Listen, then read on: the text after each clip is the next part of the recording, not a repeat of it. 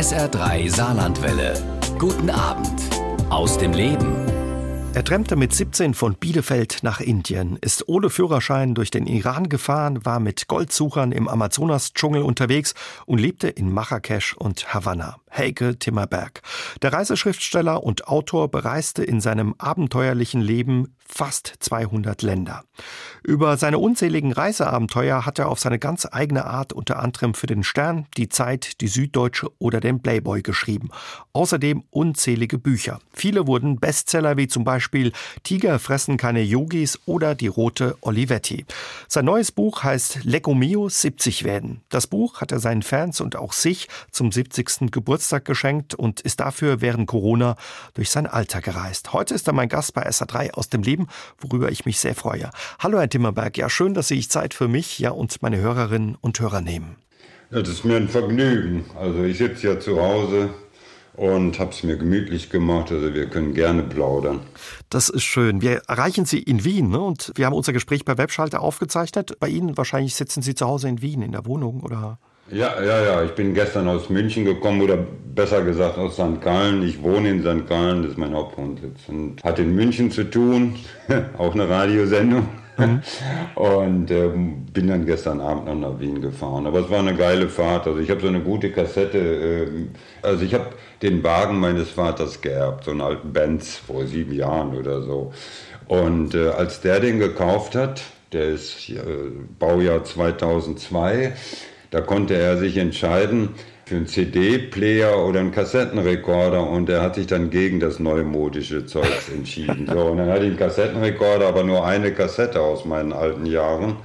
Äh, Jimi Hendrix, Stevie Ray Vaughan und Roy Gallagher oder so. Mhm. Und das habe ich dann ungefähr, ja, ich weiß nicht, 100.000 Kilometer gehört, diese eine Kassette. Und dann habe ich mich mal beschwert, beim Redakteur, der mich auch interviewt und der hatte gesagt, ey, ich habe noch so viele geile Kassetten und der hat mir ein paar geschenkt.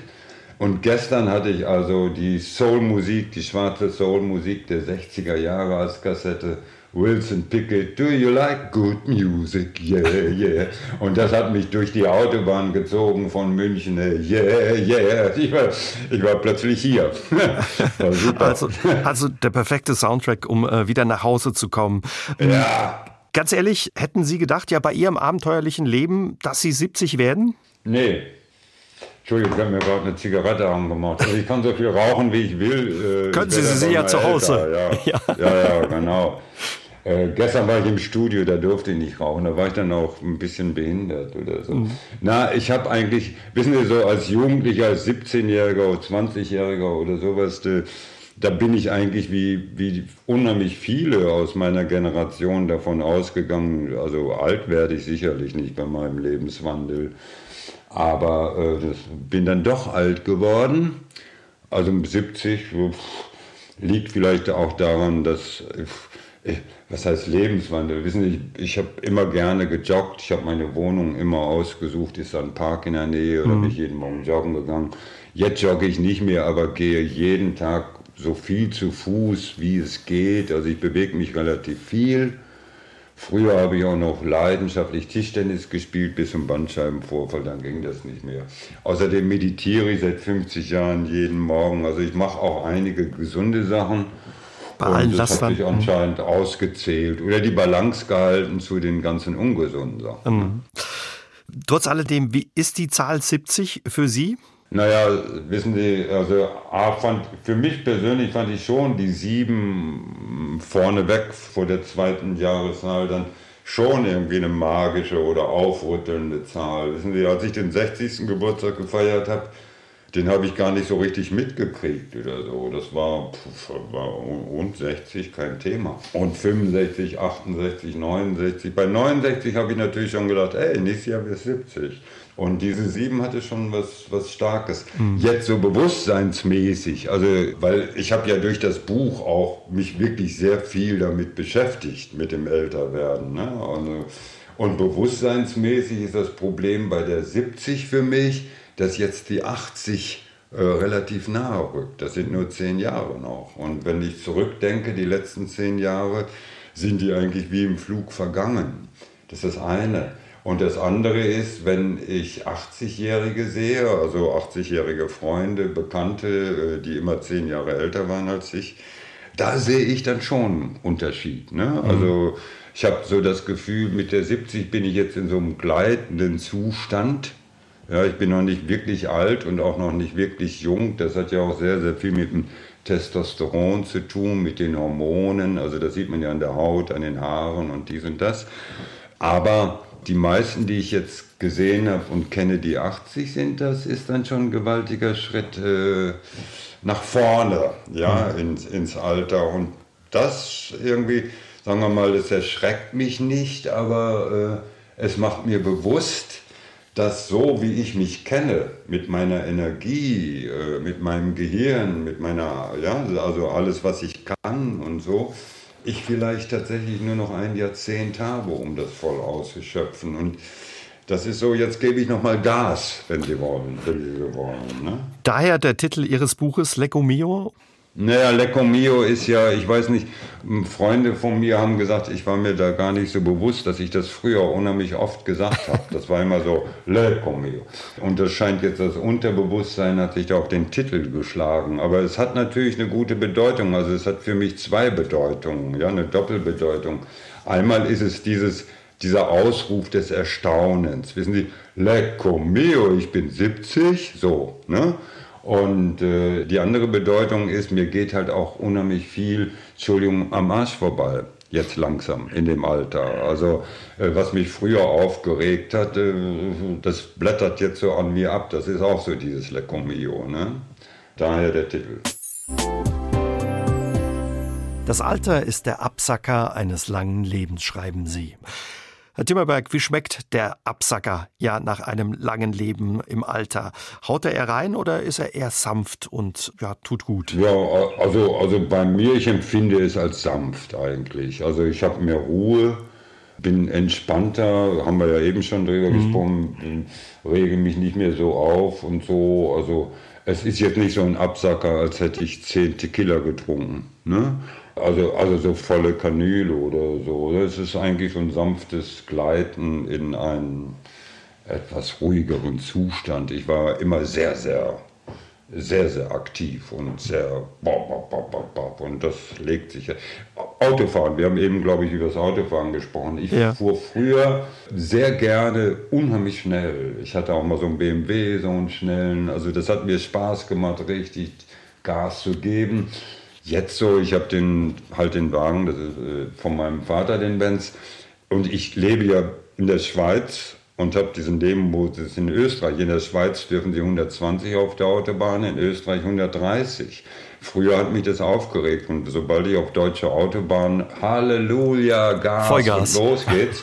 Das ist jetzt überhaupt nicht mehr. Ich bin auch auf deutschen Autobahnen, fahre ich selten mehr als 130. Ich ertappe mich manchmal sogar bei 100. Ja?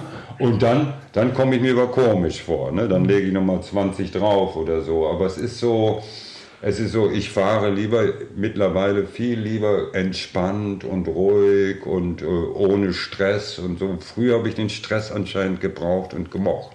Also Sie genießen das Alter ein bisschen mehr oder ja, können mehr genießen und lockerer machen. Ja, in dem, wie wir jetzt so reden, also hätten wir vielleicht gestern oder vorgestern, oder wenn Sie mich auf negative Dinge ansprechen und ich die jetzt weiter ausführe, dann kommen wir schnell zu dem Ergebnis, oh, Sie genießen es vielleicht nicht. Es kommt darauf an, mhm. was Sie jetzt bei mir ansprechen. Aber die Weisheit des Alters oder die Ruhe des Alters kann ich sehr gut genießen, ja. Und was, was nervt am Alter? Was sind so die negativen Sachen? Ja, sind es die, die Wehwehchen und der Körper, der manchmal nicht mehr so mitmacht? Hör, hören Sie mal, gestern von München nach Wien, das war, ich weiß nicht, ob ich vier Stunden gefahren bin oder fünf Stunden. Ich musste 20 Mal pinkeln. Ich habe an einer, allein an einer Raststätte, ja, wo ich ein bisschen gegessen habe und mich ein bisschen ausgeruht habe, musste ich dreimal pinkeln gehen. Und in der Nacht wache ich auch also ein paar Mal auf und so. Das nervt wirklich. Mhm. Ja? Das glaube ich. Hat ja, ja. Was, das hat ja was mit alter Blase zu tun oder so. Ich war noch nicht beim Arzt, weil ich ungern zum Urologen gehe. aber aber äh, irgendwann gehe ich hin, weil das nervt ohne fucking Ende. Ja. So, und, und was nervt noch? Also es nervt eigentlich gar nicht so, was ich als zweites sagen würde. Also ich stelle eine, eine Synchronausdünnung von Testosteron und Ehrgeiz fest. Ja? Okay. Also diese Ausdünnung vom Testosteron, die, ich, darüber habe ich auch geschrieben, darum habe ich da die Skala noch in meinem Geist, kann ich noch so runterspulen. Das meine ich so, dass das weiß ich nicht, im, bis zu meinem 40. Lebensjahr oder so, musste ich eigentlich jeden Tag Sex haben. Ne? Also vom Druck her oder so etwas. Jedenfalls habe ich gefühlt, wäre jetzt ja ganz schön Sex zu haben, so in dieser Richtung. Und später so mit 50 oder sowas, da war das zweimal in der Woche und dann plötzlich war es, als ich 60 wurde oder so, war ich einmal in der Woche, dass ich dachte, oh hey, jetzt wäre es an der Zeit, ja. Und so mit ungefähr 65 fiel mir auf, ey, das ist ja eigentlich nur noch einmal im Monat. Ne? und, und was ich, ich muss das auch präzisieren, ich meine jetzt nicht, äh, wo ich kann. Also wenn, wenn ich dann unbedingt muss und will oder so, dann natürlich geht das auch öfters. Aber das Aber ist, die Lust. Das ist ein, mhm. Ja, das ein Anliegen ist, dass eine. Lust ist. Das wird immer weniger.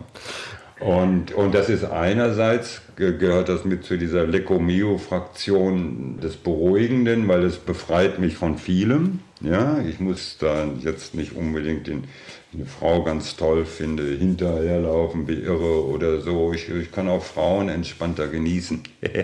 ja, und das ist der positive Aspekt. Ja, und der negative Aspekt ist eigentlich eher die Gewöhnung in einen neuen Seinszustand, von dem mhm. ich jetzt ja weiß, dass er immer stärker wird. Irgendwann ist das Thema einfach erledigt. Und wie findet man sich dann als Mann? Ne? Also wie geht man damit um? Und wie ist es für Sie gewesen, Herr Timmerberg, damit umzugehen? Ich meine, Sie haben es ja gesagt, Sex, aber auch Drogen und so. Ja, das ein oder andere Laster hat immer eine große Rolle in Ihrem Leben gespielt. Wie gehen Sie damit um? Eigentlich wirklich entspannt. Ich, wund, ich wundere mich darüber, dass es mich nicht mehr belästigt. Ja, also das ist ich glaube, also im Moment stört es mich überhaupt nicht. Es ist, es ist, ich beobachte das nur und denke, also ein Freund von mir, der zehn Jahre älter ist, der hat mich mal vor 60 Jahren getroffen, ein bekannter Kollege. Da hatte ich eine, eine Lesung äh, in Hamburg und dann kam der nachher auf mich zu und sagte, hey, du warst super und du siehst super aus. Da, dies, das, die Energie des Publikums hatte mich aufgehübscht. Wissen Sie, also das Publikum mhm. gibt unheimlich viel. Du siehst super aus, aber eines muss ich dir sagen, im Alter äh, zwischen 60 und 70, da geschehen die größten Veränderungen im Leben eines Mannes.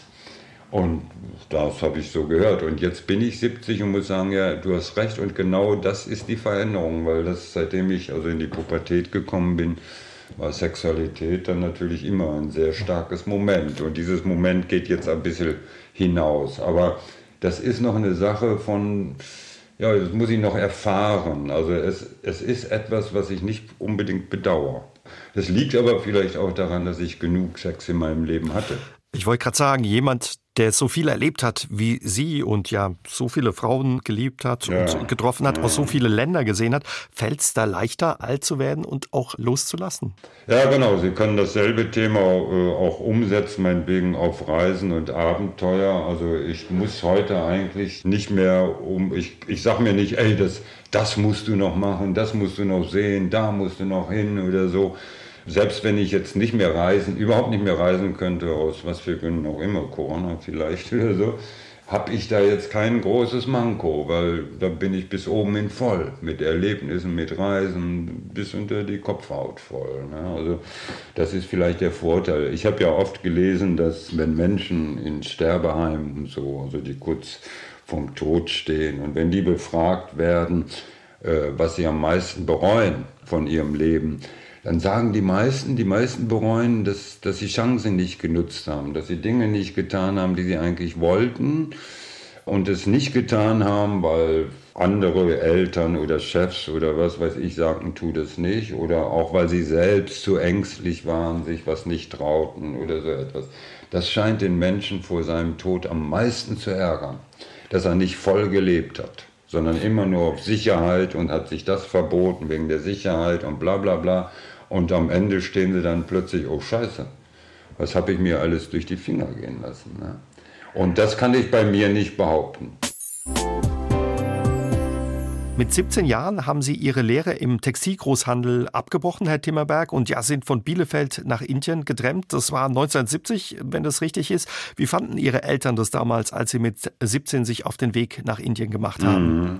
Also wir haben gestern gerade rausgefunden, dass ich mich dann um ein paar Monate geirrt habe. Das habe ich mit 18 gemacht. Mit 18, ja, aber, aber trotzdem. Aber, früh. aber als es irgendwie muss, muss die 17 da eine Rolle gespielt haben. Vielleicht, als ich losfuhr, war ich noch 17, sowas kann sein.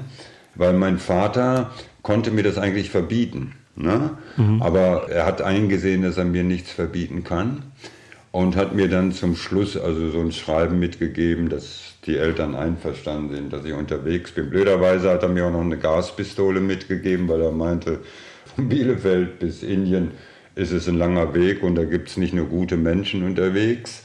Und die Gaspistole hat mir wahnsinnig geschadet, weil die ist im Iran gefunden worden. Also ich hatte die vergessen im Rucksack. Um, Im Iran am, an der Grenze ein Zöllner hat den Rucksack ausgepackt und fand die Gaspistole. Und der erzählte mir, hey, das ist hier schwer verboten, Gaspistole und so, die kannst du nicht mit reinnehmen. Und dann ging jede Menge Ärger los. Mhm. Aber das ist eine sehr lange Geschichte, die habe ich auch schon geschrieben in äh, Jesus vom Sexshop können Sie die nachlesen, was da alles passiert. Also haben Sie die, die Gaspistole dann im Iran gelassen, damit es keinen Ärger mehr gibt auf den, auf naja, den also gut, Ich versuche sie mal trotzdem ganz kurz. Also der, der Zöllner hat gesagt, wir machen das so, die bleibt hier an der Grenze, türkische Grenze, iranische Grenze, die bleibt im Depot und wenn sie zurückkommen, kriegen sie sie wieder, wenn sie denselben Weg zurückkommen. Hier mhm. an der Grenze kriegen sie die wieder und das haben sie mir angeblich auch auf Farsi, der iranischen Sprache, in den Pass geschrieben. Ich konnte das ja gar nicht lesen. Als ich dann 3000 Kilometer weiter äh, an der afghanischen Grenze landete, also auch erst wieder die Iraner, haben die gesagt, wo ist denn Ihre Gaspistole? Ich sagte, die liegt an Ihrer Grenze da zur Türkei. Haben die gesagt, nee, im Pass steht, Sie hätten eine Blombe draufgekriegt auf die Pistole und Ihnen mitgegeben. Wo ist sie? Oh je. Und, und ich sage, nee, das stimmt aber nicht. Können wir mal telefonieren und so, ja. Das ging natürlich auch nicht. Und er sagte, also wenn Sie die jetzt nicht bei sich haben, bedeutet das, Sie haben die verkauft. Das ist schwer verboten. Also, äh, was machen wir jetzt? Und war klar, was der wollte. Der wollte Backschisch. Ich hatte aber nur noch 5 Dollar für meine Reise nach Indien, wie ich so drauf war damals. Also war nichts mit Bakschisch. Und äh, der hat mich dann nicht über die Grenze gelassen. Dann musste ich zurück nach Teheran. Unfassbarer Umstand. Also das hat mich fast einen Monat gekostet, bin ich dann erstmal durch Teheran von Pontius zu Pilatus und dann auch noch zur türkischen Grenze zurück. Da gab es diesen Zöllner gar nicht mehr. Und also, das hat mich viel gekostet. Ja, also das war kein gutes Ding von meinem Vater, aber den Zettel, den er mir mitgegeben hat, der hat mir geholfen. Ihre Mutter war Kellnerin in einer Truckerkneipe. Dort hat sie auch ihren Vater kennengelernt, der anfangs Fanfahrer war. Haben Sie von, von ihm das Fernweh oder hatten Sie schon immer Fernweh? Ja, ich, das ist schwer zu sagen. Also ich, ich, ich erinnere mich, als ich jung war, 17, 18, wir sind oft äh, mit irgendwelchen VW-Bullis, wo die Mitteltür immer rausfiel, wenn man sie aufmachte, oder mit alten Käfer, Volkswagen oder so, zu irgendwelchen Konzerten gefahren, Pink Floyd oder Deep Purple nach Hannover oder so. Und das waren ja auch oft dann Nachtfahrten auf dem Rückweg.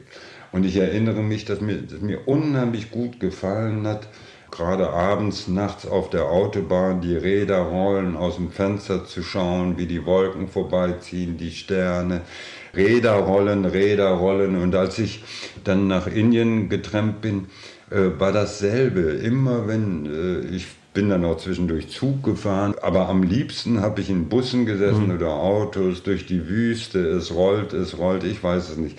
Ich habe nachher gedacht, ich habe irgendwie so ein Nomadengehen, weil sobald ich unterwegs war, hatte ich das Gefühl, sagen wir mal, Sie haben ein Auto mit vier Zylinder und sobald ich unterwegs war, war irgendwie wie so ein extra Zylinder plötzlich an. Ich war wacher, ich war äh, agiler. Also das Reisen war für mich eigentlich immer so ein, ja, ein Jungbrunnen oder wie immer ich das nennen hm. will. Also wie, ich bin Nomade, immer noch. Also auch jetzt gestern auf der Autobahn, also oder wenn ich jetzt die letzten Tage viel unterwegs war.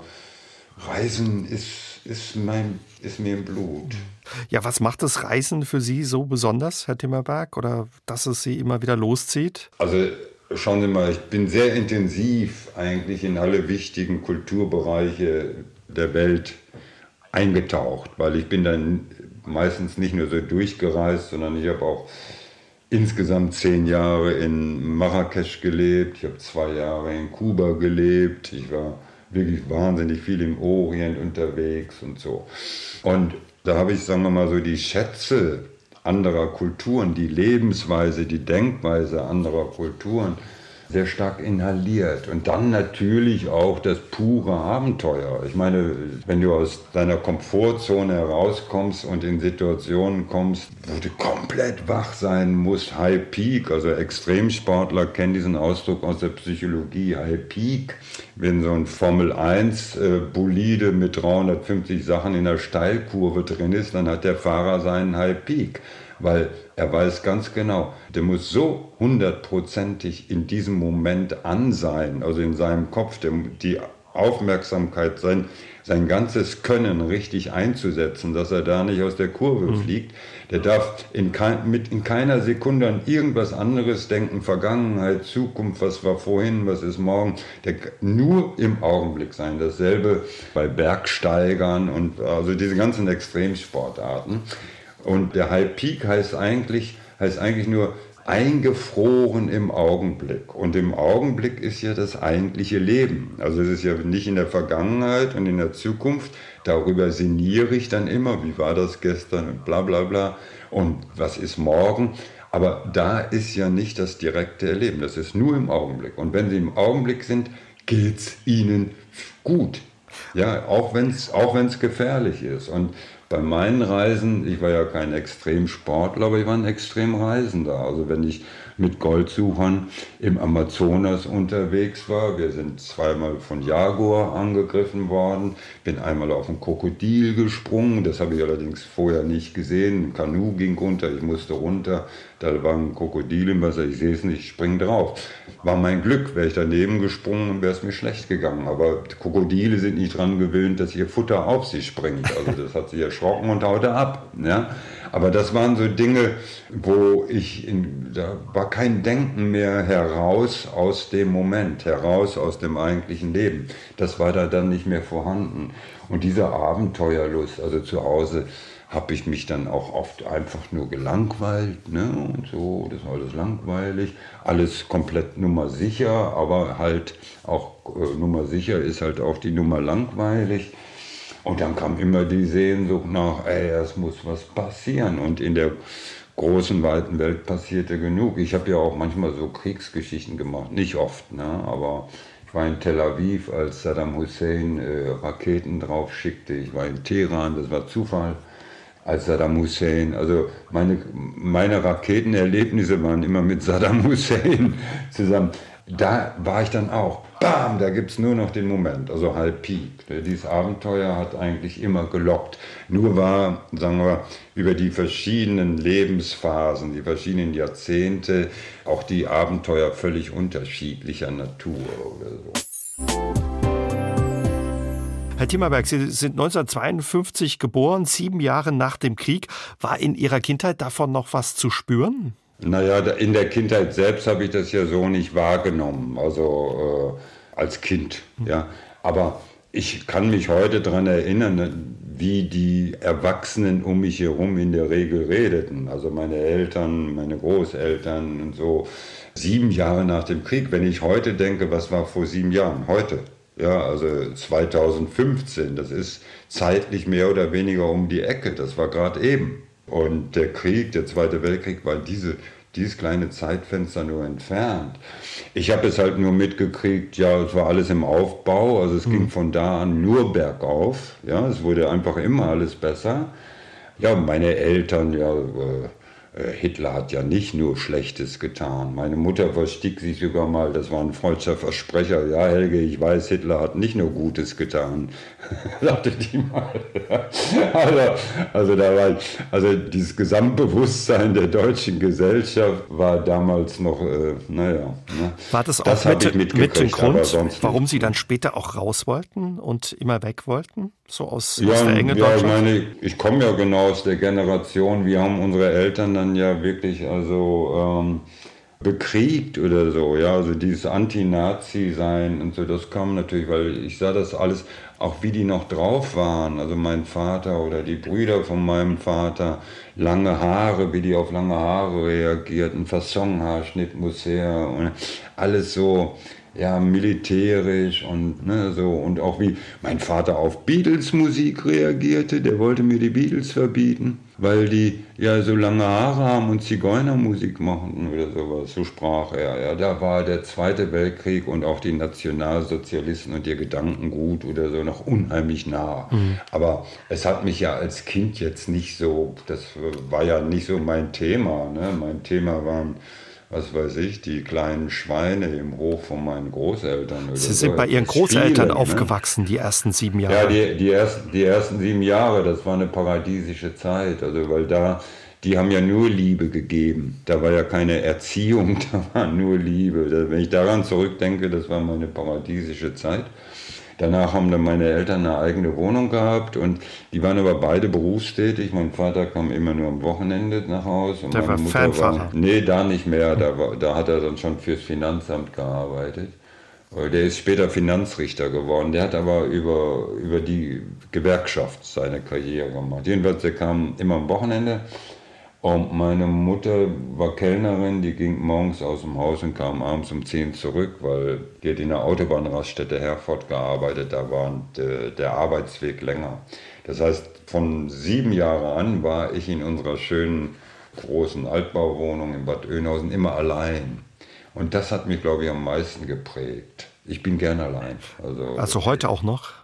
Ja, eigentlich, ja, würde ich mal, oder ich will mal sagen, ich genieße das Zusammensein schon sehr stark, aber ich brauche doch auch immer sehr stark, also immer wieder Zeiten, wo ich allein bin. Das ist ja auch mein Job der das dann ermöglicht. Ich mache ja noch Reisebücher, wenn Corona vorbei ist oder so. Und vorher, ne? äh, Sie beschreiben sich auch als einen sehr sensiblen Menschen, was man sich eigentlich gar nicht vorstellen kann, bei all den Abenteuern, ja, die Sie erlebt haben und in die Sie sich auch getraut haben. Ja, ja, aber äh, also die Sensibilität hat mir natürlich wahnsinnig geholfen bei Journalismus oder beim Schreiben überhaupt, also dass man sensibel ist für andere Menschen und Stimmungen das hat mir extrem geholfen. Und äh, natürlich ist man auch sensibel für Gefahren und Ängste. Aber es war meistens so, dass wenn ich irgendwelche Dinge machten, die gefährlich zu werden versprachen, also allein 1986, als AIDS gerade aufkam und eigentlich die ganze Welt in AIDS-Panik fiel, bin ich dann nach Uganda in so ein Fischerdorf gefahren, von dem es hieß, da, das war die Wiege von AIDS. Ja, weil da irgendwie auch schon zwei Drittel aller Bewohner des Dorfes an AIDS gestorben waren und das andere Drittel war infiziert. Und äh, solche Geschichten bin auch zur Pest nach, nach Indien gefahren und so. Oder wenn ich nach Tel Aviv fuhr während der Raketenangriffe. In der Nacht, bevor ich losgefahren bin, habe ich mir in die Hose gemacht. Ja? Aber dann bin ich losgefahren und wenn ich da war, äh, musste ich immer lachen darüber. Also es war immer nie so gefährlich, wie ich mir das vorgestellt hatte. Natürlich, es gab einige wirklich gefährliche Sachen, also Amazonas, der Jaguar und so weiter. Aber prinzipiell war es war es immer so, die Angst war eigentlich immer viel größer als das, was dann wirklich da war. Und das hat mir dann ja, weil das so eine Gewohnheitssache wurde, ey, du hast Angst, naja, du weißt ja, die tritt so fast nie ein, hat mich das dann auch trotz meiner Sensibilität äh, nicht zurückgehalten. Ne? Und Sie haben, glaube ich, auch irgendwo geschrieben, habe ich von Ihnen gelesen, ja, die besten Geschichten, die liegen hinter der Angst. Also wenn man sich da offenbar durchtraut. Ja, natürlich. Also das habe ich immer so erlebt. Wenn ich dann da durchging, boah, ja, da, dann war was los. Dann habe ich halt Welten erlebt, die ich nicht erlebt hätte, wenn ich auf die Angst gehört hätte. Herr Timmerberg, wie war das ja dann, wenn Sie so viel Zeit alleine waren in dieser Altbauwohnung? Haben Sie sich dann ja schon in andere Welten geträumt? Haben Sie schon von der Ferne geträumt? Ja, ja, es war so, meine Mutter war eine Leseratte, die hat Bücher verschlungen und die hatte, damals kann ich mich, also als ich klein war, mit, weiß ich nicht, acht Jahren, neun Jahren oder sowas, ja, da war Karl May ne? Karl May gefressen sozusagen. Und natürlich war dann äh, Kurdistan und wo das alles spielte, das, das hat da schon mal meine Reiselust oder meine Abenteuerlust beflügelt. Später war dann so, ähm, dass ich die Bücher von meiner Mutter auch lesen konnte und die hatte so Bücher von einer gewissen Alice Eckehardt Rotholz. Das war eine Schriftstellerin in den 50er Jahren bei Rowold. Und sie war die Frau eines deutschen Zahnarztes und die lebten in Bangkok, in Thailand. Was unheimlich weit ihre, weg war damals, ne? Ja, all ihre Romane äh, spielten in Südostasien. Sie hatten so Titel wie Mond ist auch eine Blume und so, ja. Und die habe ich auch verschlungen. Und das war halt auch Asien, Bangkok, Thailand, Reise, Bücher oder Filme, dann Der letzte Mohikaner oder sowas. Also das habe ich in mein, was in meiner Kindheit mit Reise zu tun hatte, an Filmen und Büchern, das hat mir immer am besten gefallen. So Pippi Landstrumpf war nicht so mein Ding. Mit 17 haben Sie sich aufgemacht, beziehungsweise mit 18 ja von Bielefeld, nachdem Sie Ihre Ausbildung, Ihre Lehre im Textilgroßhandel an den Nagel gehängt haben, auf den Weg nach Indien. Sie sind getrennt. Kann man sich gar nicht vorstellen, als junger Kerl so eine Reise zu machen. Wie kamen Sie auf die Idee, ja nach Indien zu trampen? Naja, das, das war die Zeit. Also wir sprechen von 67, 68 und ich war Vollblut-Hippie. Also ich bin sehr früh an alles geraten, was so zu Hippies gehört. Und das war halt auch viel LSD. Und äh, nach den anfänglichen High Times äh, stürzte ich dann auch oft ab damit. Und so ging es praktisch der, der gesamten Bewegung. Und es war dann irgendwie so, dass eigentlich immer, wenn man sich so traf, man war ja schnell zu erkennen, lange Haare, Joint, aha, ein Bruder im Geiste oder so. Äh, wenn man also auf Hippies traf, so nach einem Jahr, als die Bewegung so ein Jahr alt war, da hörte man immer irgendwie diese magischen drei Buchstaben. G-O-A. Goa. Goa. Also, äh, das war so das Mekka, Goa und Kathmandu. Das war so das Mekka der Hindus, ne? wie alle Moslems nach, nach Dingsbums wollen, nach. Äh, sagen wir es mal. Nach Mekka. So, das Mekka, nach Mekka, ja, ja, genau. Und, und alle Christen nach Rom oder was weiß ich. Wollten alle Hippies nach alle, Goa. Alle nach Goa. Und wir hatten da so, ich war nicht der Einzige, wir hatten da so komische Vorstellungen. Also man kommt da irgendwie hin. Ich hatte 800 D-Mark für die Reise, die habe ich mir aber auch geliehen. Ich glaube 800 waren es, ja und äh, dachte, damit komme ich bis Indien und dann in Indien selbst, ja in Goa brauchst du nichts, da fallen ja die Kokosnüsse von den Palmen. Ne? Das ist das Schicksal der Kokosnuss, irgendwann fällt sie runter. Ne? Setz dich unter eine Palme und wartest, bis die Kokosnuss kommt und zum Nachtisch gibt es dann Sonnenlicht. Irgendwie so völlig merkwürdige Vorstellung. Ich hatte auch dann auf dem Weg, ich war dann ja zweimal pleite. Ich war mit meinem Geld praktisch schon in Istanbul pleite. Und da hat man mir aber die alten Hasen unter den Reisenden, die haben gesagt, geh zur deutschen Botschaft und jammer rum, du willst nach Hause, das Heimweh deiner Mutter geht schlecht oder irgendwas, dann geben die dir Geld für die Rückreise. Das habe ich auch gemacht. Und das hat funktioniert? Dann haben die mir 250 Mark für die Rückreise gegeben und damit bin ich bis Teheran gekommen. Und das waren natürlich wahnsinnige Vorstellungen. Also, aber ich finde es heute süß einfach. Ich finde es süß. Ne? Ja, sowas, sowas macht man wahrscheinlich nur, äh, wenn man jung ist und sich noch nicht so einen Kopf macht. Ja, ja, natürlich. Ich sehe ja heute, was ich für eine Kraft hatte als junger Mensch. Also was für eine Energie und wie viele, sagen wir mal, Sackgassen oder Umwege oder, oder falsche Wege ich mir leisten konnte, weil man noch so einen Ozean von Leben vor sich hat. Ja? Das hat man zwar nie so formuliert und vielleicht auch nicht gedacht, aber heute weiß ich, das hat man gespürt. Man hat einfach gespürt, ey, ich habe unheimlich viel Leben noch. Ich kann ausprobieren, ich kann dies und das machen. Und das wird heute weniger. Da, wir hatten ja eben, wie es ist, 70 und die 80 rückt näher. Das ist kein Ozean mehr. Irgendwie äh, schippert man langsam schon auf der anderen Seite des, des Ozeans, an der anderen Küste. Na, aber als Jugendlicher hast du unheimliche Kraft. Also, boah, boah, unheimliche Energie. Das stimmt.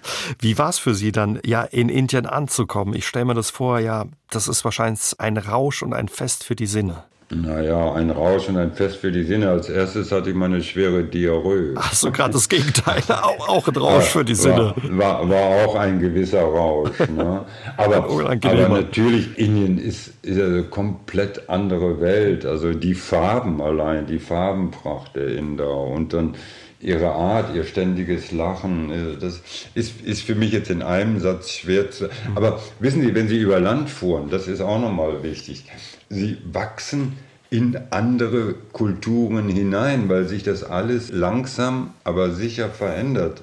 Also meistens mit Gebirgen. Als ich losfuhr, da war hinter den Alpen, also bis zu den Alpen war Deutschland, Österreich, und dann über die Alpen rüber, ey, da ging was ganz Neues los. Ich meine, ich kannte Italien schon, aber ja, und ich bin dann durch Jugoslawien durch, aber da kamen dann Palmen und auch eine ganz andere Mentalität der Menschen, andere Kommunikation. Dann kommen sie plötzlich zum allerersten Mal in die Türkei nach Istanbul. Ich fuhr von Thessalonika, von der griechischen Stadt, mit dem Zug nach Istanbul damals. Ja, es war tierisch billig, ich hatte keinen Bock auf Trampen da in dem Moment. Dann kam ich über die Grenze in die Türkei. Kommt der türkische Schaffner, es war, es war nachts, war so ein Nachtzug, es war schon dunkel und durch das Fenster schien so ein Sichelmond, das war alles wie, wie geleckt für mich, ne? Sichelmond, Türkei. Kommt der Schaffner rein und wieder aus irgendeinem dummen Zufall, ich hatte ein bisschen Haschisch bei mir, das ist mir aus dem Rucksack gefallen, der Schaffner sah das. Da habe ich mich total erschrocken. Was passiert jetzt? Wir waren 68, da war das noch nicht so. Also in der Türkei ist es bis heute nicht locker, aber bei uns ist es natürlich locker. Aber da habe ich mich total erschrocken. Dann nahm der das auf, sagte, ich komme gleich wieder, verschwand. Ich denke, was passiert jetzt? Kommt er gleich mit dem Polizisten zurück, mit Militär oder was? Kam der zurück, da war der auf Toilette und hat aus Toilettenpapier einen riesigen Joint gebaut, den er dann mit mir rauchte. Das ist natürlich, äh, dann, das ist mindblowing, ja, wo bin ich jetzt hier? Bin ich im Paradies oder was? Ne?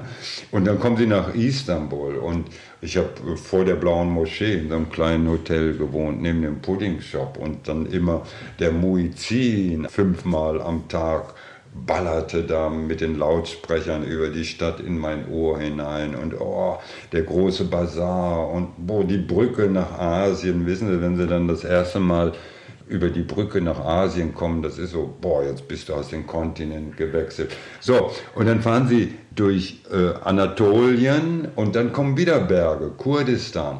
Und hinter diesen Bergen plötzlich wieder komplett was anderes komplett andere Gegend, komplett andere Kultur. Da kommen sie plötzlich in Wüsten und Oasen. Ja?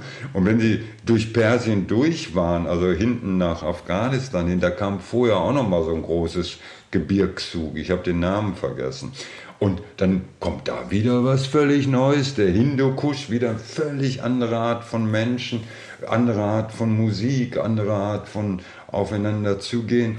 Und so kommen sie dann irgendwann nach Indien und dann sind sie schon gewohnt. Die Seele ist schon gewohnt, diese ständige Veränderung. Aber, so. aber für die Sinne so, ein Erlebnis. dahin fliegen. Ja, ne? ja, klar. Das ist ein langsames Ankommen, aber ich höre raus, also für die Sinne dann auch auf dem Weg einfach immer wieder besondere Eindrücke. Und ja, die Seele, die Seele, wenn ich das kurz noch sagen die wächst ja mit. Also die Indianer sagen, jede Reise, äh, die schneller ist als ein Pferd, da kommt die Seele nicht mit. Und da hat sie die Chance erlebt, mitzukommen. Ich, ja, ja, wenn ich geflogen bin, kam irgendwo an. Ich war Minimum noch drei Tage mehr oder weniger zu Hause, also bevor ich in der neuen Welt wirklich ankam, seelisch. Und wenn Sie so über Land reisen, dann, das ist dann fließend. In Indien angekommen, Herr Timmerberg, haben Sie dann beschlossen, dass Sie Journalist werden wollen. Als Sie zurück waren wieder in Deutschland, ja, sind Sie einfach bei der Neuen Westfälischen Zeitung in Bielefeld vorbeigegangen, haben angeklopft und haben ein Volontariat bekommen. Heute kaum mehr zu glauben. So, so ging, ging das los. los. Ja, ja. Und später haben Sie ja für Zeitungen wie die Zeit oder die Süddeutsche geschrieben, auch für Magazine wie den Stern, Playboy oder Merian. Und ja, Sie haben in Ihren Reportagen was gemacht, was eigentlich ein Tabu ist. Sie haben in der Ich-Form geschrieben und ja, haben auch später in Ihren Reportagen und Ihren Büchern ganz offen über, über ja, das Kiffen und Ihre Erfahrungen mit Drogen, auch Sexerfahrungen geschrieben. Hat es da manchmal Ärger gegeben oder? Ja, am Anfang, ich habe ja erstmal ganz, ich habe ein ganz normales Volontariat bei einer Tageszeitung gemacht und äh, dann anschließend Ende der 70er Jahre war ich dann mal zwei äh, Jahre für einen Sternflieger gearbeitet. Und das war alles noch der komplett traditionelle Journalismus, wie er so ungefähr seit Jahrhunderten funktionierte. Da war das Ich war der Teufel, also das Ich des, des Schreibers, des Reporters, des Redakteurs, der durfte da überhaupt nie auftauchen. Also selbst in Kommentaren, Kommentare sind ja Meinungs, Meinungsartikel, äh, selbst da durften, durfte man auf keinen Fall irgendwie sagen, ich bin der Meinung. Allerhöchstens konnte man sagen, äh, der Autor dieser Zeilen. Da muss, dachte ich mir, was für ein Blödsinn. Der Autor dieser Zeilen ist ich. Ja, nur ich ist viel kürzer. Ja, und so. Und ich bin Anfang der 80er Jahre habe ich mal ein Buch gelesen von Hunter S. Thompson, Angst und Schrecken in Las Vegas. Und das hat mir praktisch die Augen geöffnet. Das war so ein Schlüsselmoment. Ein Schlüssel, der sich im Schloss umdreht. Das war auch so eine, so eine Nacht. Es schneite sehr viel in Hamburg. Alles war, wie es ist, oft nachts, wenn es schneit. Da war so eine starke, so eine große Stille da draußen wie in der Wohnung und in mir. Und da las ich dieses Buch und das war wie so ein Schicksalsbuch. Und Hunter S. Thompson und Tom Wolfe waren die beiden Journalisten, die in Amerika den New Journalismus praktisch geboren hatten. Die fingen so an total wild, also A, von ich zu sprechen, ich treffe jetzt diesen Politiker, ich finde diesen Politiker eigentlich einen Idioten, ich würde diesem Politiker jetzt am liebsten eine Ohrfeige geben oder habe ihm eine gegeben, so haben die geschrieben, jetzt sinngemäß, ne? so. und, und haben voll sich hineingebracht und das habe ich gedacht, oh, das, das ist der Schlüssel, so wird es mir auch Spaß machen. Und dann habe ich sofort damit angefangen und hatte das Glück, also beim Stern haben die sofort gesagt, das läuft hier überhaupt nicht, vergiss es. Aber ich hatte das Glück, dass der Playboy genau das wollte. Der Playboy war damals eine unheimlich starke Marke, das weiß man heute gar nicht mehr so. Die hatten, glaube ich, 800.000 verkaufte Auflage. Und ihre Philosophie war ja, um den Männern, sagen wir mal, also das schlechte Gewissen oder die Scham zu ersparen, wenn die am Kiosk nach einem Playboy fragten, dass diese Nackten umgeben waren von wirklich exzellenten Interviews und Reportagen. Also nur die besten Leute schrieben für einen Playboy, wurden auch extrem hoch bezahlt von dem.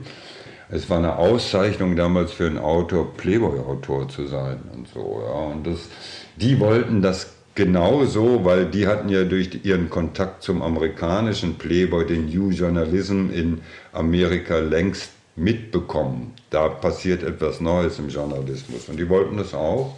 Und so ging das los und gleichzeitig gab es dann in Europa noch andere Magazine, das Face in London, das Aktuell in Frankreich und den Wiener in Wien, die sich auch dem New Journalism verschrieben hatten. Und die lasen meine Sachen und äh, haben mich dann kontaktiert und gesagt, ey, wir machen genau dasselbe, arbeite auch für uns. Dann habe ich für den Wiener geschrieben. Die wollten dann nach Deutschland auch gehen, weil die so einen Erfolg hatten in Österreich und die deutschen Verlage sahen da auch, oh, da passiert was Neues, das wollen wir auch. Und äh, dann haben, sind die nach Deutschland gekommen, mussten dann aber aus rechtlichen Gründen, hießen die nicht Wiener, dann, sondern Tempo in Deutschland. Und Tempo war so das erste überregionale äh, Magazin in Deutschland, das komplett dem New-Journalismus und diesem, dieser neuen Art von Journalismus sich verschrieben hatte. Wir haben dann von der Zeit, vom Stern, von der FAZ, von den alten seriösen Medien, die haben uns niedergemacht, die hatten Schaum vor dem Mund, wenn die über uns berichteten. Aber wir hatten sehr viel Erfolg. Und es ist ja nun heute so, New Journalism ist ein alter Hut, interessiert ja eigentlich niemand mehr, aber viele Dinge sind eingeflossen in den Mainstream-Journalismus. Also heute Reportagen, wo der Reporter sagt, ich laufe durch diese Straßen und treffe den und den, ist komplett normal, das macht fast jeder. Bevor wir das angefangen hatten, war das komplett verboten. Ne? Aber mittlerweile machen sie das alle. Also viele Dinge haben sich hineingerettet in den Mainstream-Journalismus und ist jetzt so normal. Wir haben das halt damals aufgebrochen und es hat sich dann weiterentwickelt. Herr Timmerberg, Sie haben ja in Ihrem Leben vieles ausprobiert, haben viele Länder kennengelernt, sind viel gereist, aber Sie haben auch viele Drogen in Ihrem Leben ausprobiert. Neben dem Kiffen haben Sie schon gesagt, LSD, aber auch Koks und Ecstasy. Gab es auch Krisen und Abstürze in Ihrem Leben dadurch? Ja, natürlich. Also ich bin ja sagen wir mal, harte Drogen und weiche Drogen. Ne? Und die harten Drogen waren, waren, also das ist alles schon sehr lange her. Ich habe, glaube ich, das letzte Mal gekokst vor 20 Jahren, das ist mindestens 20 Jahre her. Die haben natürlich sehr viele Nachteile, also die würde ich auf keinen Fall propagieren. Allerdings andere, als man oft so liest. Also beim Kokain ist mir klar geworden, die körperlichen Probleme sind da eher gering. Gutes, reines Kokain macht körperlich das gar keine Probleme. Aber äh, die seelischen und die psychischen Probleme, mhm. also ich habe bei mir selbst erlebt und bei allen, die ich kenne, die gekokst haben, die haben eine Persönlichkeitsveränderung durchgemacht zu sehr, sehr viel mehr Egoismus als vorher. Also Koks ist die komplette Ego-Droge. Ja? Das ist, ähm, und Leute, die koksen und trotzdem sagen, also sie sind Sozialisten oder Kommunisten oder äh, das sind alles Heuchler. Das Koks macht dich gierig und äh, egozentrisch 100 pro. Das war mir, als mir das klar wurde, ich habe das auch nur zwei Jahre gemacht, hauptsächlich in Kuba, weil da alle koksen als mir das klar wurde, ey, du machst eine Persönlichkeitsveränderung zum Arschloch durch, habe ich sofort aufgehört auf der Stelle. Ist ja. Ihnen das leicht gefallen oder ich stelle mir das schwer ja, vor, das, dann auch das, wieder da loszukommen? Nein, das, da hatte ich wieder dieses Plus. Ähm, ich habe Ihnen ja gesagt, ich meditiere seit 50 Jahren. Das habe ich ja nie aufgehört. Ich habe es nicht parallel gemacht. Ich habe nicht gekokst und meditiert oder so. Ich habe morgens meditiert und äh, am Abend dann gekokst oder so. Aber die Meditation hat mir das dann immer sehr erleichtert, mit diesen Dingen aufzuhören. Das ging bei mir leichter als bei meinen Freunden. Also ich habe zum Beispiel oft in Kuba erlebt, ich habe einen sehr guten Freund, der mit mir viel gemacht hat. Wenn sie dann koksen und runterkommen, also einfach die Wirkung hört auf und ist nichts mehr da. Früher haben wir das den Affen genannt. Das ist extrem unangenehm. Also die Euphorie, die vorher so stark war, ist jetzt in ihr Gegenteil beim Affen eine extreme Depression und Leere. Und äh, mein Freund sagte immer, ja, dieser Zustand dauert etwa zwei Stunden, dann ist man aus dem Gröbsten raus. Ich habe mich hingesetzt, meditiert, nach fünf Minuten war ich wieder okay. Und das war dann, auch als ich komplett aufgehört habe, eigentlich überhaupt kein Thema. Das war, war also ich habe mich auch da nie mehr nachgesehnt und das war alles, äh, alles völlig okay. Mit dem LSD ist äh, anderes Problem, das ist so mächtig, da kann man nicht von süchtig werden. Das ist einfach eine zu mächtige Erfahrung. Das können Sie nicht dauernd nehmen oder so. Ne? Was hat Sie gereizt, all diese Drogen auszuprobieren? Ja, ja auch, auch dasselbe wie Reisen. Das sind dann ja innere Reisen. Ne? Das ist so, sind ja auch völlig, man, man sagt jetzt einfach Drogen, so ein Überbegriff. Das sind aber völlig verschiedene Dinge. Ja, Alkohol ist ja auch eine Droge. Also da passieren völlig verschiedene Dinge innerhalb dieser Welt. Also Alkohol, Kokain, Heroin, also die, die machen dich zu. Das aus, Bums. Also wenn du Probleme hast, dann werden die schwächer, weil du sie nicht so wahrnimmst. Du hast Angst, trinkst, wirst du mutig oder so. Ja. Die sind jetzt in keinster Weise, auch Kokain ist in keinster Weise bewusstseinserweiternd. LSD bringt dich an Bewusstseinszustände ran, äh, ist unfassbar. Aber Heroin ist genau das Gegenteil. Also man kann das nicht alles so in einen Topf werfen. Und äh, Haschisch ist äh, auch nochmal, im Grunde genommen, es ist das Abenteuer immer gewesen und auch alles drumherum, die Welt drumherum. Ja? Also meine Kokszeit, die war in den 90er Jahren, Anfang der 90er Jahre. Ja, wie sah denn die Welt drumherum aus? Wie ging es denn in den Redaktionen zu, in der Medienwelt? Wer kokste denn da nicht? Also, also das muss man, äh, da ist man ja auch inspiriert von dem Kollegen oder von den Freunden oder was weiß ich. Und Hatten Sie nie Angst, da abzustürzen oder nicht wieder loszukommen davon? Oder ja auf die schiefe Bahn zu geraten? Na, nicht wieder loszukommen hatte ich nie Angst, weil das wusste ich immer. Also wenn ich was nicht mehr will, das braucht nur die Erkenntnis. Was ich ihm erzählte, als mir das klar wurde beim Kokain, du veränderst dich zu einem Arschloch, zu einem Riesenego. Und das willst du nicht, weil die Qualität deines Lebens und die Qualität auch deiner Texte ist eigentlich, dass du, äh, ich liebe Menschen. Ja, und ich habe Menschen gern, ich rede gerne mit Menschen. So eine, so eine Menschenliebe in mir.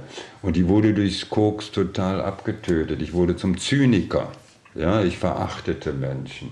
Und da, als mir das klar wurde, war das, da, das, das, der Preis ist dir viel zu hoch. Du willst, du willst keine zynischen Texte schreiben. Du willst nicht Menschen niedermachen. Das ist, das ist, das willst du nicht. Und das musste mir nur einfach wirklich klar sein. Dann konnte ich sofort aufhören. Beim Haschisch ist es schwieriger. Haschisch ist, ich kiffe ja heute noch. Und äh, in den letzten Jahren möchte ich eigentlich eher darauf verzichten oder so. Ich denke, boah, was soll's, geht auch ohne und es hat auch einige Nachteile für mich. Also ich werde immer zu unsicher und sowas und vor allen Dingen die Abhängigkeit. Also wenn ich reise und komme durch Länder, wo es schwierig ist, Haschisch zu bekommen, diese Abhängigkeit, dann musst du dir was besorgen, obwohl es irgendwie uncool ist, sich da was zu besorgen. Oder du nimmst es von zu Hause mit über die Grenze, dann ist immer so ein Paranoia mit in der Tasche. Ja, immer die Angst, was also passiert, Stress. wenn dich einer findet. Und da habe ich schon oft gedacht, und ich habe ja auch öfters mal ein halbes Jahr aufgehört oder so und habe gemerkt, dass mir das sehr, sehr gut tut. Ne? Aber äh, beim Hasche ist es für mich das Problem, das hat sich so mit dem Schreiben verknüpft, meine Neurologie. Ich schreibe einfach besser. Das können aber auch viele Künstler bestätigen. Die Jazzmusikszene in Amerika in den 20er Jahren, die haben alle Marihuana geraucht. Ich habe jetzt neulich auch mal so eine Dokumentation gesehen darüber und die Jazzmusiker haben gesagt, ja, das hat uns immer, wenn wir Marihuana rauchten beim, beim Jazzspielen, dann wurden wir ein bisschen langsamer. Und in dieser Langsamkeit konnten wir plötzlich viel mehr improvisieren und das hat uns einen Vorteil vor den anderen Musikern verschafft. Und das konnte ich mir direkt übersetzen auf mein Schreiben. Wenn ich bekifft schreibe, bin ich langsamer, aber verlasse so die üblichen Wege in meinem Kopf im Text. Das macht den, den Text für mich auch viel, viel interessanter. Also es war immer so, dass wenn ich mal nüchtern Texte abgab, ich habe das nie gesagt, dem Kunden, dem Magazin, dem Chefredakteur, dem Verleger, dem Lektor, ich habe nie gesagt, hör mal, dieses Kapitel oder dieser Text ist jetzt nüchtern geschrieben. Ich habe den einfach so abgegeben. Und es kam immer dieselbe Reaktion, seit Jahrzehnten. Immer. Immer wenn ich was nüchtern abgegeben habe, kam zurück, Helge, irgendwas stimmt nicht mit dir. Irgendwie hast du heute keine Lust gehabt, bist du krank, willst uns verarschen, irgendwie sowas. Dann habe ich wieder einen geraucht, habe neu geschrieben. Ja, super. Also deshalb rauche ich eigentlich überhaupt noch. Aber ich, wenn ich es aufgeben wollte, äh, das habe ich auch schon öfters gemacht, ist das Witzige beim Haschisch ist, es ist an und für sich eine leichte Droge, aber der Entzug ist schwer. Der dauert so lange. Es braucht sechs Wochen, bis das THC komplett aus dem Körper raus ist. Das heißt, Sie haben sechs Wochen Schlafstörungen und so weiter. Ja. Das ist für mich, finde ich, ein bisschen problematisch. Aber wissen Sie, prinzipiell, was Sie aufhören wollen, können Sie auch aufhören. Sie sind ein Nachtmensch, Herr Timmerberg. Haben Sie die Nacht schon immer geliebt? Und ja, wie sieht Ihr Rhythmus aus? Wann gehen Sie zu Bett und wann stehen Sie auf? Ja, also prinzipiell habe ich die Nacht immer geliebt. Ich weiß gar nicht, wann das angefangen hat. Das hat schon sehr früh angefangen, weil die Nacht ist so eine rabattsarme Zeit. Da kann ich sehr ruhig denken, gut arbeiten, gut zu mir kommen. Alle anderen pennen oder so. Es klingelt auch nicht das Telefon oder die Mails bleiben stumm. Ich weiß es nicht. Also die Nacht hat mir immer sehr gut zum, mhm. zum Arbeiten gefallen. Und das hat sich über die Jahrzehnte. Das ist in meinem Rhythmus einfach drin. Und das läuft so, dass ich also durch Corona jetzt nochmal verstärkt, weil wenn ich in Wien bin und hier mit meiner Freundin zusammen bin, da hatte ich dann eingeführt, damit wir uns nicht zu sehr im Lockdown auf die Nerven gehen, dass mir die Nacht gehört und ihr der Vormittag, wo man alleine ist. Und das gemeinschaftliche Leben ist dann am Nachmittag oder so. Da habe ich die Nachtzeit noch ein bisschen weiter nach hinten gezogen. In der Regel ging ich früher um 2 Uhr schlafen nachts. Jetzt gehe ich um 3 Uhr schlafen, stehe um 11 Uhr auf, Kaffee, Zigarette, meditiere eine Stunde. Gegen 14 Uhr frühstücke ich und dann geht's los sozusagen. Also am Tag mache ich dann meist alle Erledigungen, alles Bürokratische und in der Nacht schreibe ich. Ne. Kann man ja in unserer Welt und in unserer Gesellschaft, wo alle einen anderen oder die meisten einen anderen Rhythmus haben, gut mit so einem Rhythmus leben, wie Sie haben als Nachtmensch? Oder ja, ist das nicht schwierig? Ja, als Volontär hätte ich es nicht gekonnt. Na, aber als freier Autor kann ich mir meine Zeit, wann ich arbeite, wirklich selber anteilen. Also ich habe natürlich die Deadlines. Ne? Also wenn ich jetzt für irgendjemand was mache und der sagt, das muss übermorgen dann und dann da sein, die Deadlines habe ich. Aber wann ich die Arbeit mache, kann ich total selbst entscheiden. Das, und ich war immer, fast immer frei. Also ich habe mich immer davor gewehrt, irgendwo fest angestellt zu werden Das hatte aber einerseits irgendwie so eine psychische Macke, Freiheit, Freiheit, Freiheit. Ich wollte jederzeit die Freiheit haben, mich umdrehen zu können und sagen, tschüss, so läuft's nicht. Und äh, andererseits aber auch hat die Konkurrenz, also sagen wir so, wenn ich für ein Objekt eine Geschichte geschrieben habe und die hat denen nicht gefallen, aber mir, dann musste ich nicht, weil der Chefredakteur gesagt hat, schreib das um, dann muss ich die nicht umschreiben, sondern habe es einfach einem anderen Magazin angeboten und die haben es dann genommen. Also die Freiheit und, ausgenutzt dann, ja. Ja, ja, natürlich, dass du mit der Konkurrenz arbeiten kannst. Und ich glaube, nur so habe ich es geschafft, einen eigenen Stil zu entwickeln, was wahnsinnig wichtig ist, weil sie sonst austauschbar sind, austauschbar, austauschbar, austauschbar. Weil als ich anfing mit meinem Stil zu schreiben, ich hatte ja nur Kämpfe mit Chefredakteuren oder mit Redakteuren. Immer nur, also jahrzehntelang, immer wieder, nee, so wollen wir, so geht das nicht und so. Ich habe gesagt, wenn das so nicht geht, dann geht das woanders so. Aber ich schreibe das nicht um. Also nicht, wenn ich es wenn eingesehen habe, natürlich.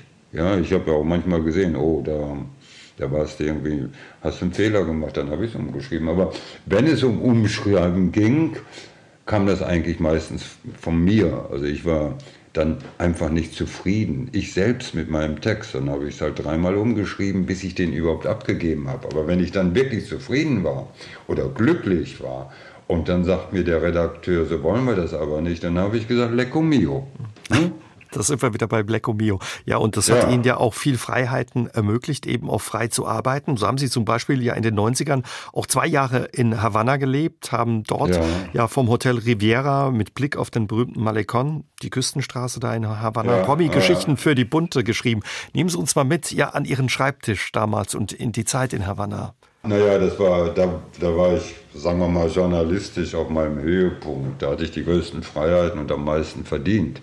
30.000 Mark im Monat, wenn das stimmt, hat immer. Ja, ja, so. Wahnsinnig ungefähr. viel Kohle, ja. Ja, ja, wahnsinnig viel Kohle. Aber ich habe dafür auch wahnsinnig viel gearbeitet. Also das war, ich kam von Tempo, da habe ich, da habe ich nur, was weiß ich, ein Viertel davon verdient, eigentlich noch weniger. Musste dann aber auch nicht so viel dafür arbeiten. Bei der Bunten habe ich, da war ich eine Textmaschine sozusagen. Ja. Aber das war so der Höhepunkt und andere Leute hätten sich für das Geld dann wahrscheinlich Eigentumswohnungen gekauft. Ich habe mir praktisch zwei Jahre Havanna dafür geleistet, was ich nie vergessen werde. Das war einer der absoluten Höhepunkte meines Lebens. Aber kommen Sie mal, steigen Sie aus dem Flieger in der Karibik, da kommt diese, diese Luftfeuchtigkeit und die Wärme der Karibik, die schlägt Sie schon auf der Gangway ab. Ich fange fang sofort, also es ist wie so ein Kuss, die Karibik küsst dich. Das ist sofort ganz anderes Lebensgefühl. Allein das Klima, die Luftfeuchtigkeit, also boom, zack. Oh. Also die Stadt hat mir wahnsinnig gefallen. Das ist ja eine, eine, spanische Stadt, also von Spaniern gebaut. Dann die Menschen, die Kubaner, ja, was ist das, die sind so musikalisch. Salsa, das war ja, Sie haben ja mal geschrieben, das war, war eine riesige Salsa-Party für Sie. Wenn das, wenn, wenn das richtig, haben Sie gesagt, Sie haben es gemacht wie Gott, bloß umgekehrt, ein Tag Arbeit, sechs Tage Party. Ja, weil ich schrieb für die Bunte damals äh, die Leute-Seiten, das waren Leute von heute, von morgen, von, von gestern, das waren so, so kleine Meldungen über Promis. Die brauchte ich nur einmal die Woche machen, weil die haben immer sehr spät sich entschlossen, welche Leute da reinkommen, also welche von gestern oder von morgen sind oder von heute sind. Und da haben die immer bis kurz, bis zum letzten Tag vor Redaktionsschluss gewartet, um aktuell zu sein. Das war also immer die letzte Nacht vor Redaktionsschluss. Da musste ich plötzlich tierisch professionell werden und neun Meldungen äh, schreiben, was ziemlich viel Arbeit war. Ja, weil die haben diese Leute bestimmt, die haben mir zu allen per Fax 20 Seiten pro Person ungefähr äh, Archivmaterial geschrieben. Das musste ich alles studieren musste die Geschichte finden, weil es war mein Ehrgeiz halt auch mit 20 Zeilen eine Geschichte zu erzählen und so. Und das dann runterschreiben, das war dann schon schwierig, aber die sechs Tage, die anderen sechs Tage hatte ich dann frei, ja. Und das war eine sehr spezielle Zeit, in der waren 95 bis 97, da wehte mal so der Wind der Freiheit über die Insel weil äh, Raul Castro hatte, also Castro war krank selber und sein Bruder Raul hatte dann die Regierungsgeschäfte mal für zwei Jahre übernommen. Und er war im Gegensatz zu, zu Castro selbst, war, war der weniger ideologisch, der war mehr pragmatisch unterwegs. Der hat dann erlaubt, dass die Kubaner Dollar haben durften, äh, besitzen durften, was die vorher nicht durften, nachher dann auch wieder nicht. Und auch kleine eigene Geschäfte machen konnten und so. Dann hatte plötzlich jeder Kubaner bot ein Zimmer an für Touristen, das hieß Casa Particular. Jeder Kubaner, der irgendwie ein altes Auto hatte, äh, fuhr äh, Taxi Particular und so. Die haben in ihrem Wohnzimmer, aus ihrem Wohnzimmer ein Restaurant gemacht. Das war dann das, das Restaurant Particular. Also die verdienten plötzlich alle Geld, kamen an Dollar ran und glaubten, die Freiheit ist ausgebrochen. Und wenn Kubaner Geld haben und die Freiheit feiern, dann machen die Salsa-Partys. Das waren die zwei Jahre von den exzessivsten Salsa-Partys überhaupt in Havanna. Klingt aber nach einer guten Manche Zeit, Herr Timmerberg. Ah, das, war, das war unheimlich gut. Das war ohne. Ich habe getanzt, getanzt, getanzt, getanzt, getanzt. Viele Leute in Deutschland haben mir gesagt, du bist so ein Sextourismus, deine kubanischen Freundinnen und so ist das Sextourismus. Nee, ich war ein Tanztourist. Heute ist wieder komplett anders, aber ich will nicht mehr zurück, weil meine Erinnerung an Havanna möchte ich nicht mit der Gegenwart zerstören. Das war einfach zu geil damals. Herr Timmerberg, Sie haben dann später vor einigen Jahren was ganz anderes gemacht. Sie haben ein Buch über Reinhold Wirth geschrieben, ja, den Herrn der Schrauben. Wie kam es dazu? Auf den ersten Blick würde man denken, dass Sie sehr verschieden sind. Da der Selfmade-Milliardär auf der einen Seite aus dem Schwäbischen, auf der anderen Seite ja der Abenteurer, Weltreisende und ja auch Kiffer. Ihr Leben könnte nicht unterschiedlicher sein auf den ersten Blick. Ja, nur auf den ersten Blick. Also A, ziehen sich Gegensätze immer an und B, natürlich er ist Milliardär und ich habe mehr oder weniger ein freier Auto. Das ist ein großer Unterschied. Ja. Äh, er, er kann wahnsinnig gut mit Geld umgehen, ich überhaupt nicht. Also das sind natürlich so Unterschiede. Er ist sehr seriös. Äh, sein Dresscode auch in der, in der Firma, im Konzern ist legendär konservativ und so. Ich bin da auch anders. Aber, aber irgendwie, wissen Sie, der ist auch Weltreisender, der war immer sehr, sehr äh, begeistert am Reisen, schon, schon von jung an und hat, hat seine Arbeit mit Reisen, dass er das verknüpfen konnte, das war für ihn toll. Und er ist einfach auch ein sehr geistiger Mensch, also er ist kulturell, künstlerisch. Sie können mit dem eigentlich über alles reden, worüber ich auch mit meinen Freunden rede. Der ist nicht alles andere als engstirnig. Ja? Macht Spaß, mit ihm zu reden. Ist, ist einfach also da stimmte die Chemie bei Ihnen beiden offenbar. Na, na, so, als ich ihn das erste Mal, ich, ich kriegte eine Anfrage, ob ich ein Interview mit ihm machen will, also vom Bilanz Wirtschaftsmagazin. Und ich war da gerade in der Gegend, ich hatte Lesetour und kam da fast dran vorbei auf dem Weg in die Schweiz und ich war im Zug und die fragten, ich kriegte einen Anruf, willst du kannst Reinhold Wirth morgen interviewen. Und ich sage, wer ist Reinhold Wirth? Ja, der Schraubenmilliardär. Ich sage, nie gehört. Also Schrauben haben mich nicht groß interessiert in meinem Leben. Und dann haben die mir per Mail zwei Artikel aus dem Archiv zugeschickt und da sah ich das Foto von ihm und fand einfach, das war ein alter Herr, ne? der war mhm. ja auch schon 84 oder so, aber hatte so angenehme, sympathische, fast liebe Augen. Also so, ich fand ihn auf dem Foto unheimlich sympathisch und habe gesagt, okay, fahre ich sofort hin. Der, der, der scheint ja super nett zu sein. Und dann habe ich ihn getroffen und für mich war Sympathie auf den ersten Blick. Also ich habe den von Anfang an super gemocht. Ich habe auch, ich bin doppelter Wassermann oder so. Ich laufe nicht mit so vielen Grenzen rum. Ich sage nicht ein ein Milliardär oder ein Konzernherr ist von vornherein irgendwie ein Menschen, den man sehr, sehr kritisch beäugen müsste oder ist nichts für mich. Also ich gehe einfach, wie kommt der Mensch rüber? Ich habe vorher auch schon andere Konzernchefs getroffen, äh, die waren mir aber dann unsympathisch und dann habe ich auch nichts über die machen können, weil dann dreht sich mir der Magen um, wenn ich nicht schreiben kann, was ich wirklich empfinde oder so. Er war mir einfach super sympathisch. Und dann habe ich äh, ich habe auch gleich gestanden, äh, lieber Herr Wirt, also ich habe null Ahnung von Wirtschaft und ich habe auch null Ahnung von Kunst. Sie sind ja auch, äh, habe ich gelesen, riesen Kunstmäzen und so. Ich habe da alles keine Ahnung von, und, aber wir können ja trotzdem mal reden. Da hat er gelacht und so. Das fand er dann auch wieder lustig. Jedenfalls habe ich dann dieses Interview geschrieben. Das war eigentlich so äh, kein pures Interview, sondern halt Porträt, Reportage mit Interviewteilen drin. Ne? Und nach zwei Wochen kriege ich von ihm Mail und er war komplett begeistert. Also er hat gesagt, sowas hat er eigentlich noch nie gelesen, da sein Leben springt ja praktisch vom Papier herunter und ob ich nicht seine Bio schreiben will. Ja, und so kam es dazu und das, also wir, wir haben uns super verstanden. Sie haben ihn dann ja auch regelmäßig getroffen, haben Sie ja gesagt, und haben ihn auch auf vielen Reisen begleitet. Sie waren mit ihm in Portugal, ja auch in Kanada. Wie war für Sie auch ja so dieser Blick in diese andere Welt, die ja auch für Sie ja, un das, unbekannt das war, war? Ja, ja, genau, das war ja auch, was ich ihm sagte, als ich wir uns das erste Mal trafen. Ich sagte auch, ich kann Ihnen eigentlich jetzt keine konkreten wirtschaftlichen Fragen stellen oder so, aber was mich interessiert ist, jeder hat ja in seinem Bekannten, ich jedenfalls habe in meinem Bekanntenkreis einen, einen Millionär, also Millionäre kennt man. Ja? Ich, ich nicht. Aber, aber, aber Milliardäre, das ist ja das unbekannte Wesen schlechthin.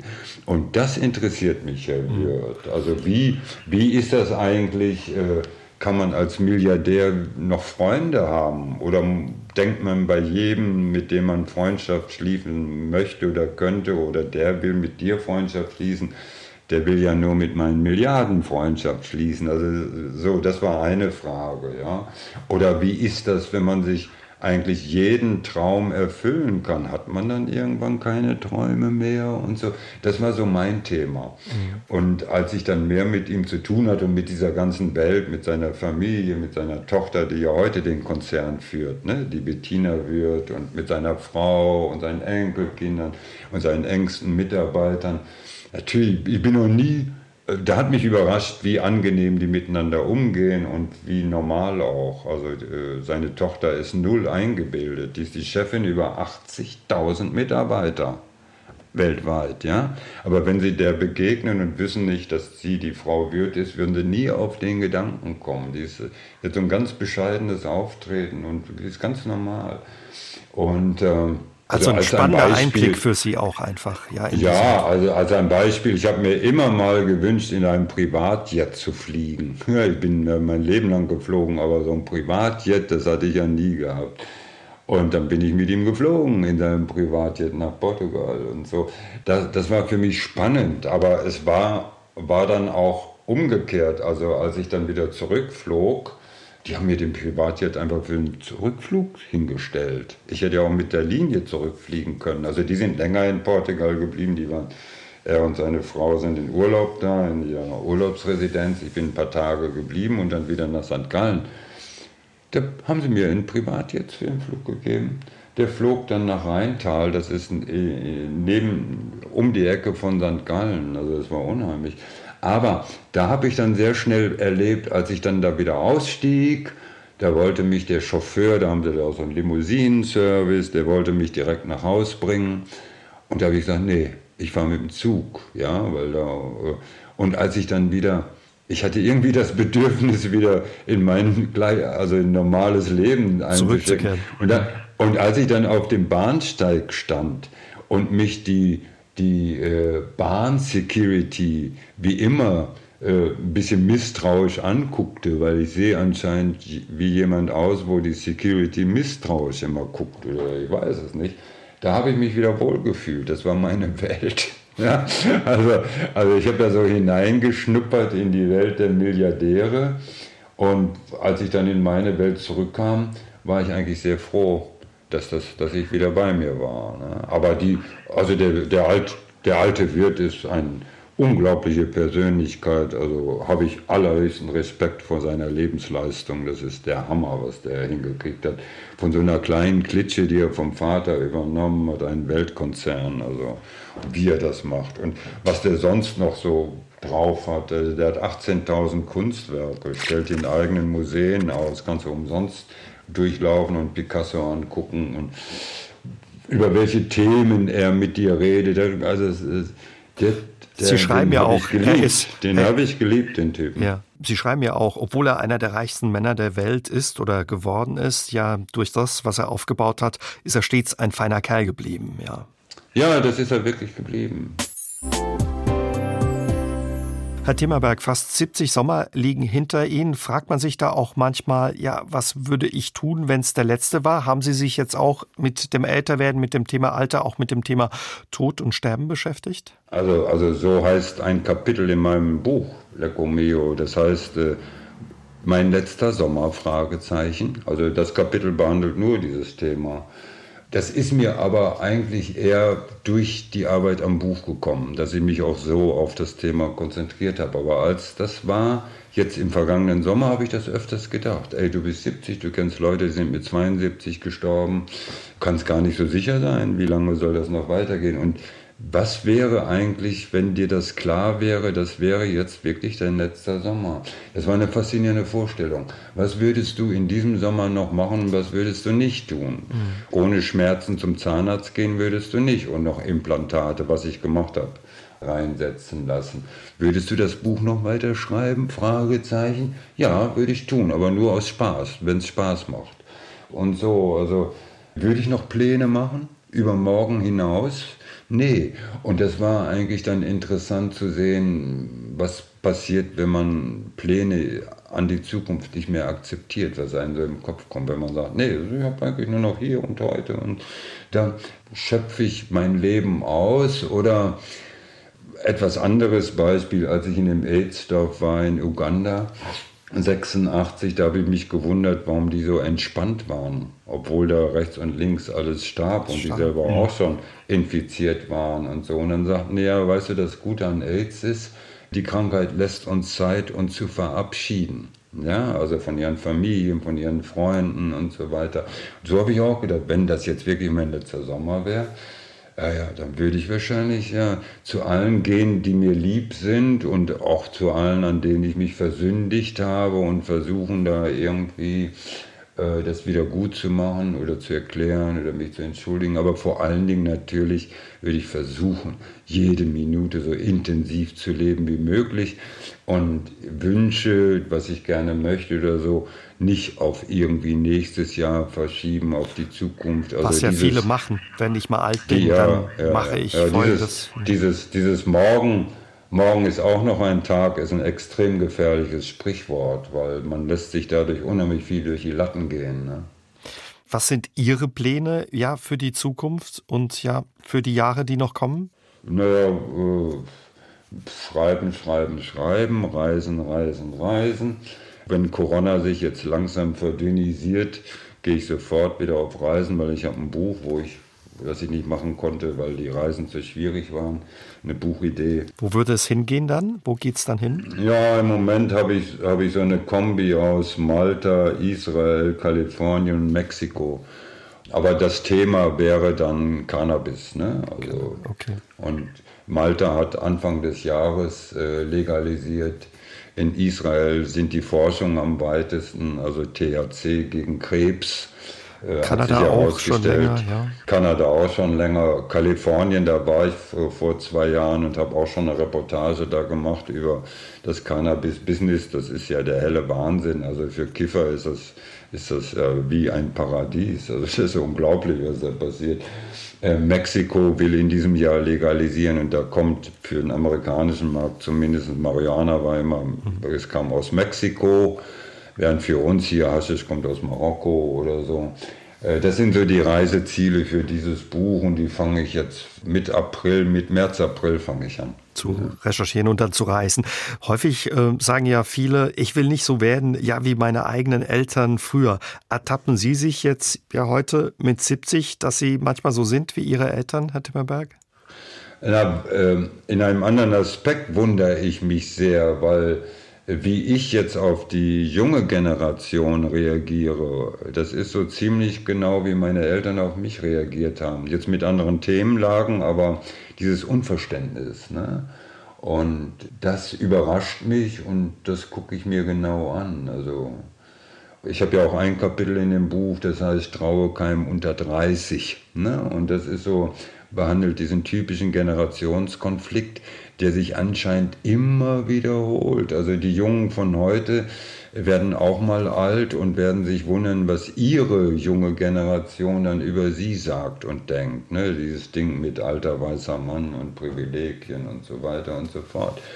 Das ist ein Generationskonflikt, den gibt es anscheinend seitdem es die Menschheit gibt. Und das wundert mich oft, wie ich auf die Jungen reagiere und so. Und wie die auf mich reagieren. Wären Sie gerne noch mal jung oder sagen Sie, nee, alles gut, so wie es ist? Naja, wissen Sie, also ich finde das, ich, ich glaube ja nicht groß an ein Leben nach dem Tod oder so. Ich denke, dann ist einfach vorbei.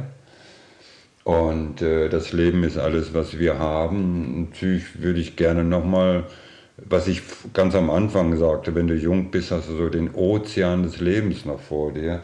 Das hätte ich natürlich auch noch mal ganz gern. Aber am liebsten hätte ich es natürlich mit dem Wissen von heute, aber das geht nicht. Ne? Also wenn mir, wenn mir jetzt vorstelle, ich gehe auch durch den ganzen Scheiß, den ich gemacht habe und erlebt habe, auch noch mal durch, ja, durch alle Irrtümer, alle Leiden, alle, dann würde ich fast sagen, nee, dann lieber nicht.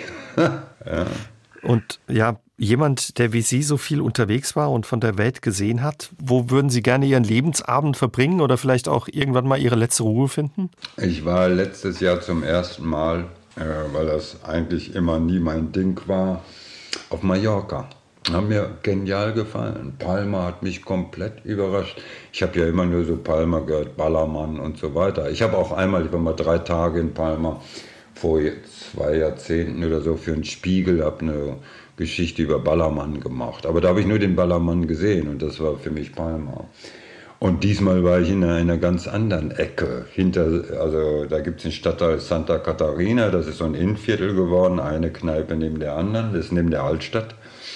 Und hinter diesem Santa Catarina kommt ein nächstes Viertel, da habe ich gewohnt. Das hat mir wahnsinnig gut gefallen. Das war fast so eine Atmosphäre wie in Havanna. Unheimlich lebendig auf den Straßen. Das Hotel, wo ich war, unten drunter war ein Kubaner, also eine Salsa-Kneipe. Rechts davon war eine irische Musikkneipe. Links davon war der Inder. Gegenüber war eine polnische Musikkneipe. Davon rechts war ein afrikanisches Restaurant. Und so ging das die ganze Straße.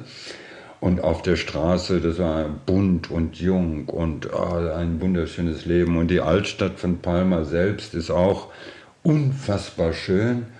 Und auf der ganzen Insel ist so eine unheimlich gute Luft. Das habe ich so als erstes. Dieses Klima auf der Insel ist, glaube ich, weltweit das Beste, was ich je erlebt habe. Und dann alles Deutsch, ist ja auch nicht schlecht. Und äh, also das wäre so eine Vorstellung, mein Alter auf Mallorca abzuhängen, äh, könnte mir gefallen. Aber vorher gibt es ja noch die eine oder andere Reise und viele Geschichten von Ihnen, die Sie schreiben. Auf die freuen wir uns und wünschen Ihnen ja alles Gute für das, was kommt. Und danke für danke das Gespräch. Meine, alles klar, ich danke Ihnen. Aus dem Leben. Der SR3 Talk am Dienstagabend ab 20.04 Uhr gibt's auch zum Nachhören auf sr3.de, auf YouTube und in der ARD Audiothek.